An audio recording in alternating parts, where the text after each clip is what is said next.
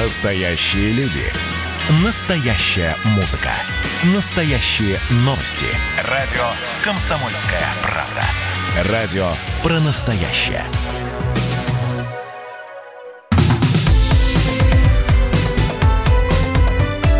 Как дела, Россия? Ватсап-страна!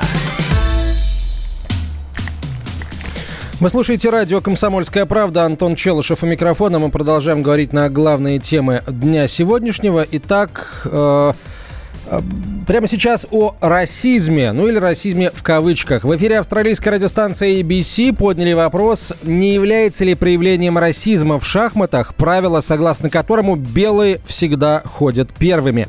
Такая формулировка вызвала сильную критику со стороны сообщества любителей шахмат. Авторам передачи, в рамках которой состоялась дискуссия, предложили освещать более насущные проблемы и не заниматься доведением политкорректности в кавычках до абсурда.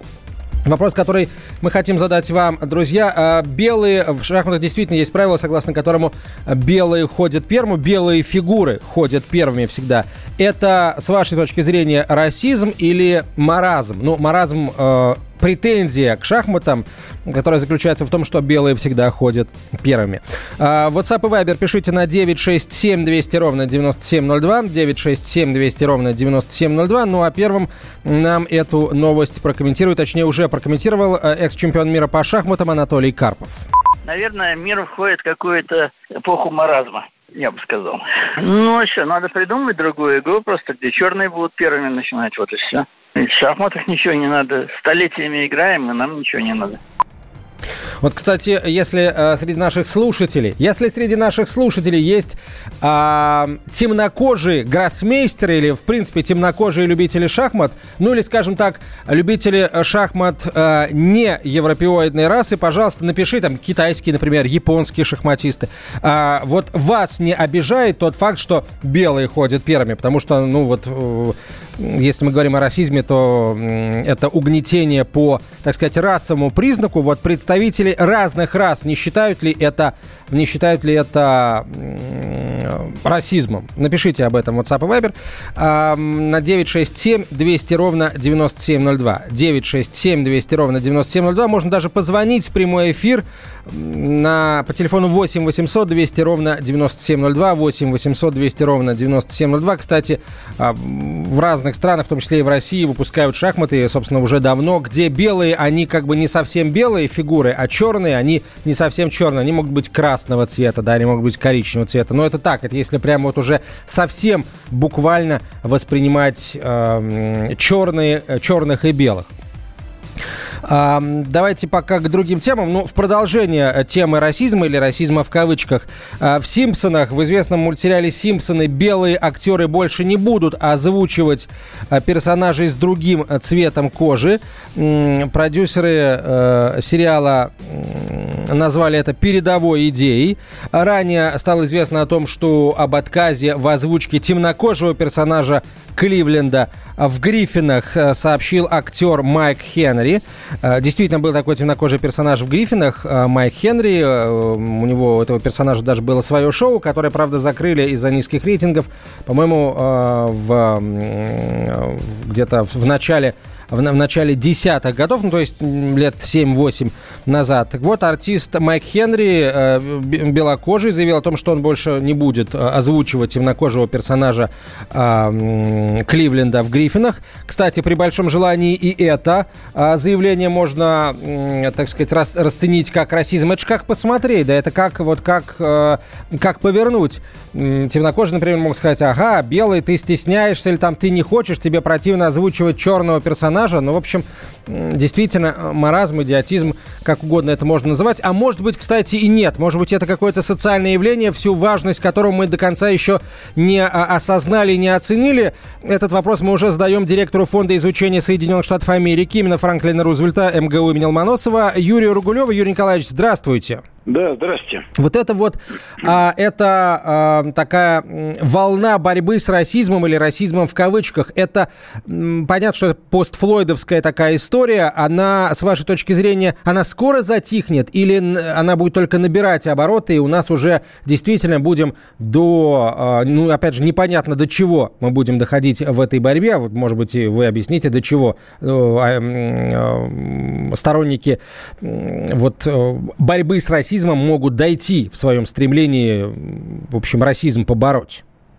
Ну, конечно, эта волна, она может затихнуть на какое-то время, э, потому что если речь идет о массовых выступлениях, но сама-то проблема, конечно, не исчезнет. И, собственно говоря, вот эти периодические вспышки, мы их наблюдаем время от времени. Правда, сейчас они достигают достаточно уже такого глобального масштаба, я бы сказал.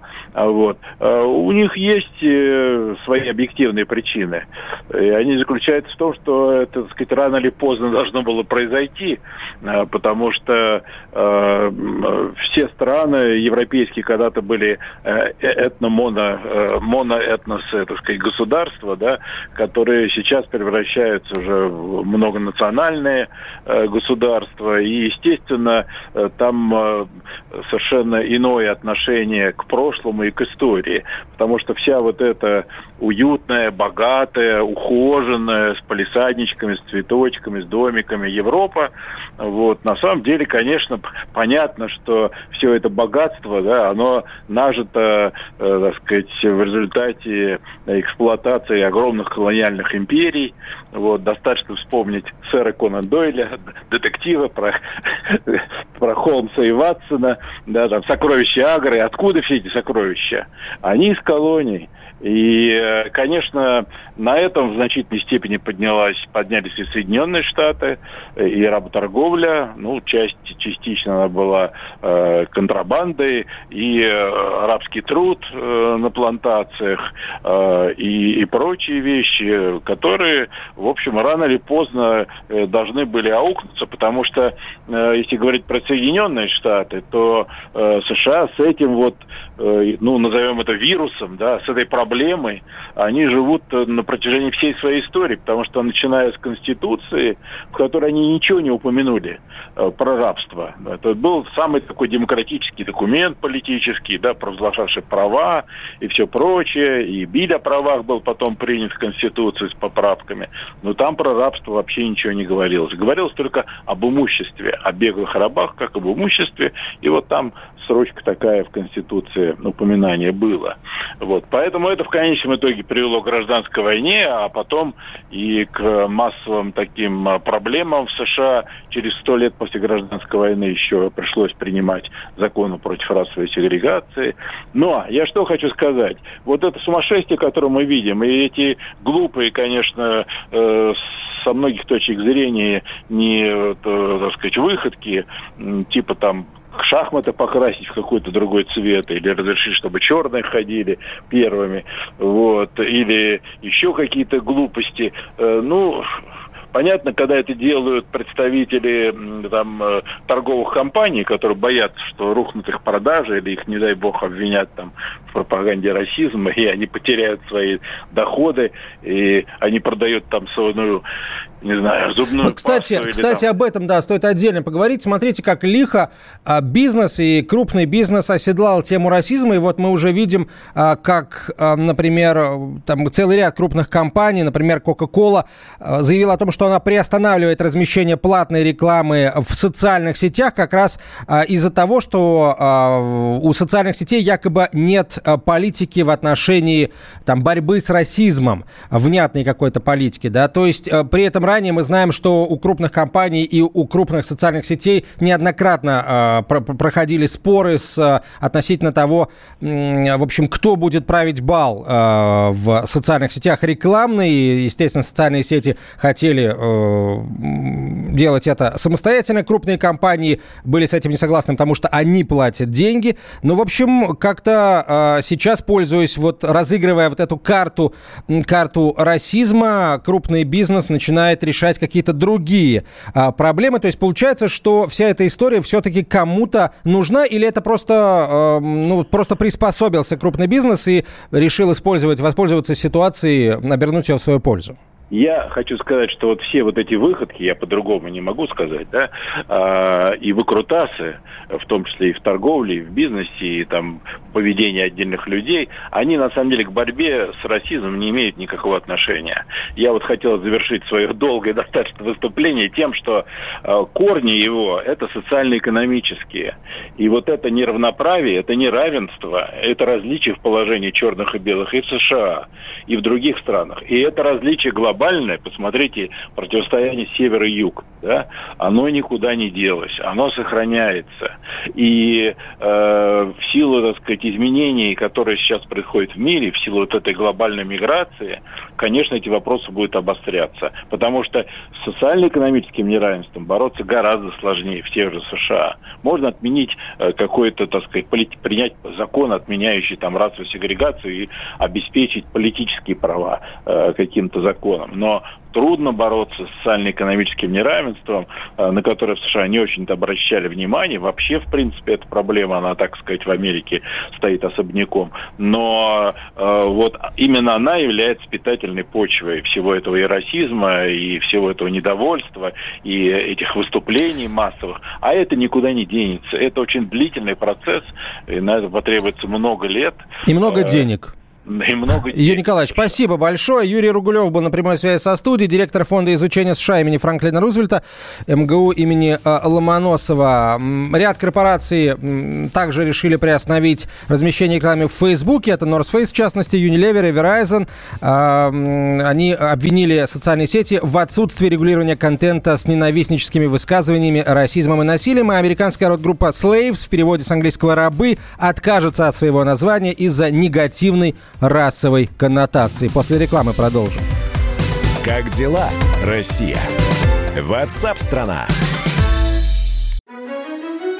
Георгий Бофт. Политолог, журналист, магистр Колумбийского университета, обладатель премии «Золотое перо России» и ведущий радио «Комсомольская правда» авторскую программу Георгия Георгиевича «Бофт знает». Слушайте каждый четверг в 17.00 по московскому времени.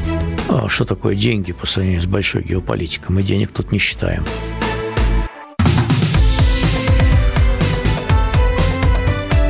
Как дела, Россия? Ватсап-страна! страна Мы продолжаем. Это прямой эфир радио «Комсомольская правда». Антон Челышев у микрофона. Говорим на главные темы дня сегодняшнего. Ксения Собчак сообщила о том, что на ее съемочную группу напали э, на территории Среднеуральского монастыря или непосредственно рядом с монастырем. А Среднеуральский монастырь – это э, тот самый монастырь, который захватил схиегумен Сергей Романов несколько недель назад. Среднеуральский женский, я обращаю внимание, а монастырь. Вот что написала Ксения Собчак. На нас было совершено нападение в монастыре. Двое человек избиты, камеру разбили, меня толкнули так, что я упала и держали, пока били Ерж... Ерженкова. Видимо, это кто-то из коллег э, Ксении Анатольевны, э, с которыми она отправилась на территорию монастыря. Полиция вызвана, камеру отобрали здоровенные бугаи. Не смейте трогать! Камера, человек. Руками не трогайте никого! Собчак рассказала, что снимала в Свердловской области репортаж про схиегумена Сергия Романова, который захватил власть в Среднеуральском женском монастыре. Помимо призывов отрицать пандемию, мы расследовали издевательство над детьми. У нас несколько разных показаний бывших послушников, заявила Ксения Собчак в своем телеграм-канале. Вот э, как нападение Ксения Собчак описала в интервью нашему корреспонденту Сергею Ефимову.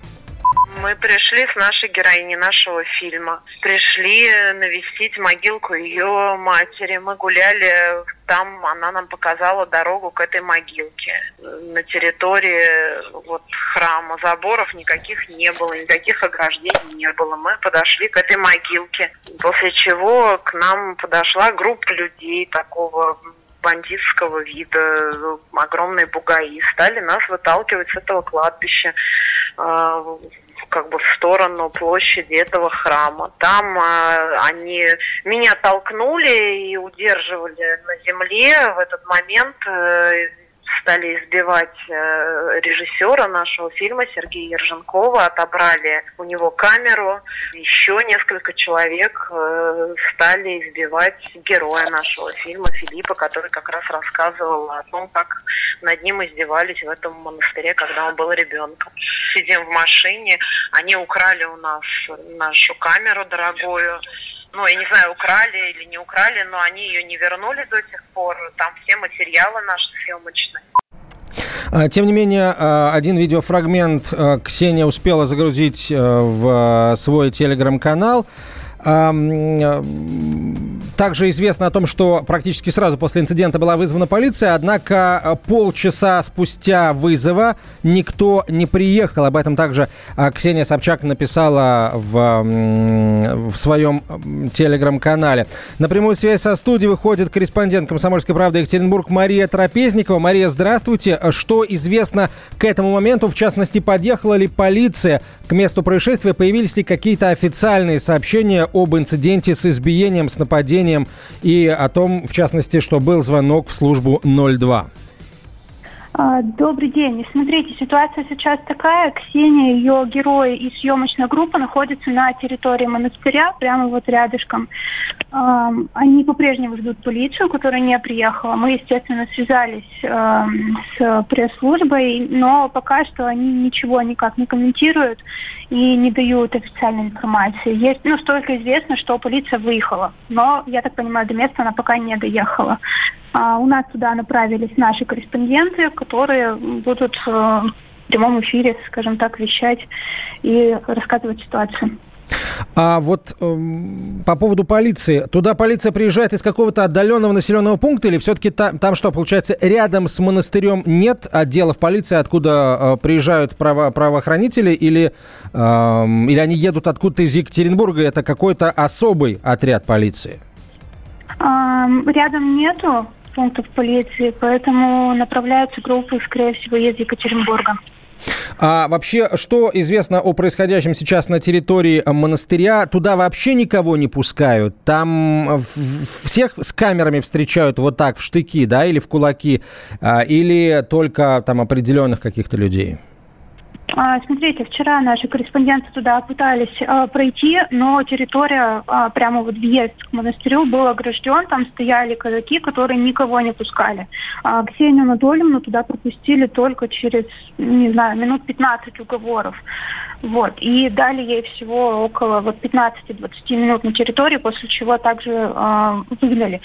Когда я разговаривала с Ксенией Анатольевной, она сказала, что они снимали не на территории монастыря, то есть официально эта территория не принадлежала. Но, тем не менее, э, пришла группа сотрудников и, скажем так, вытолкали на территорию монастыря, где уже произошло избиение. А вот что вообще говорится о самом статусе э, Схиегумена? Э, вот все говорят, что он захватил монастырь. А как юридически вообще это выглядит? Какая этому дана юридическая, юридическая правовая оценка? Э, имеет ли он право там находиться? Не имеет он права там находиться? Ну и, в общем, точка зрения и, с одной стороны, э, Свердловской епархии, с другой стороны, э, правоохранительных органов этому какая-то дана? Смотрите, говорить о том, что он захватил монастырь, это неверно, поскольку он все-таки э, его основал, и это его монастырь. Он просто, э, ему запретили, э, скажем так, проводить службы, но он начал их проводить в, в монастыре, скажем так, нелегально, по э, противоречия всем запретам э, Екатеринбургской епархии. Э, проходило второе заседание, на которое он также не пришел, оно состоялось вчера, э, но, тем не менее, Екатеринбургская епархия, она э, призывает его скажем так, снова обратиться к Богу, покаяться и отступить. Назовем это так. А вообще есть ли какая-то информация о том, что будет, если он не отступится? Нет, пока нету.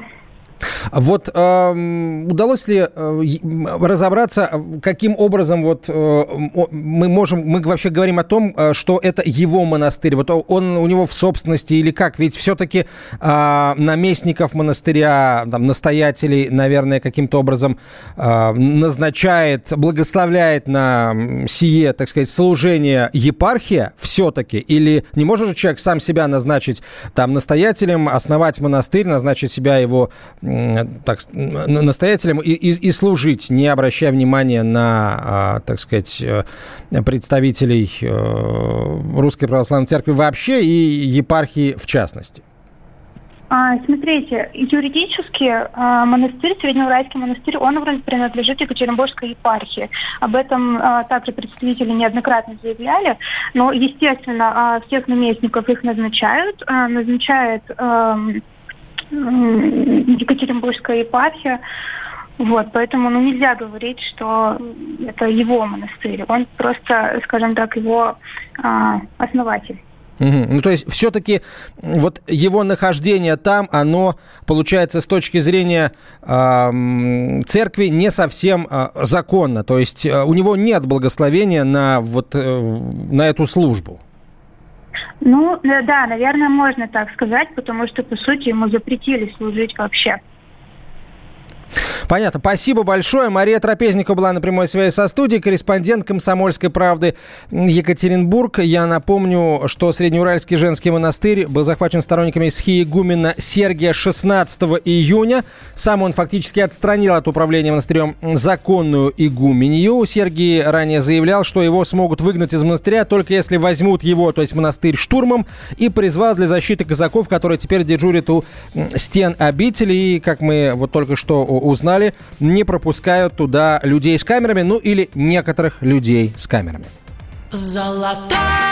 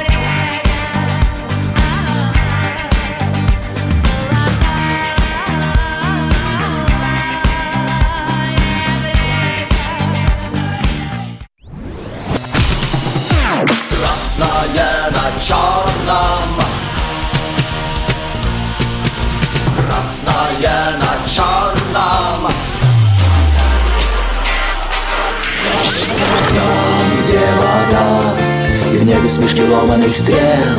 Я руки протягивал вверх Я брал молнии в гость. Снова в марш летят дороги День просвет менять Камча, а мне рассталась. Трасса Е-95 Опять игра, опять кино. Снова выход на бис «Комсомольская правда». Радио поколения Алисы.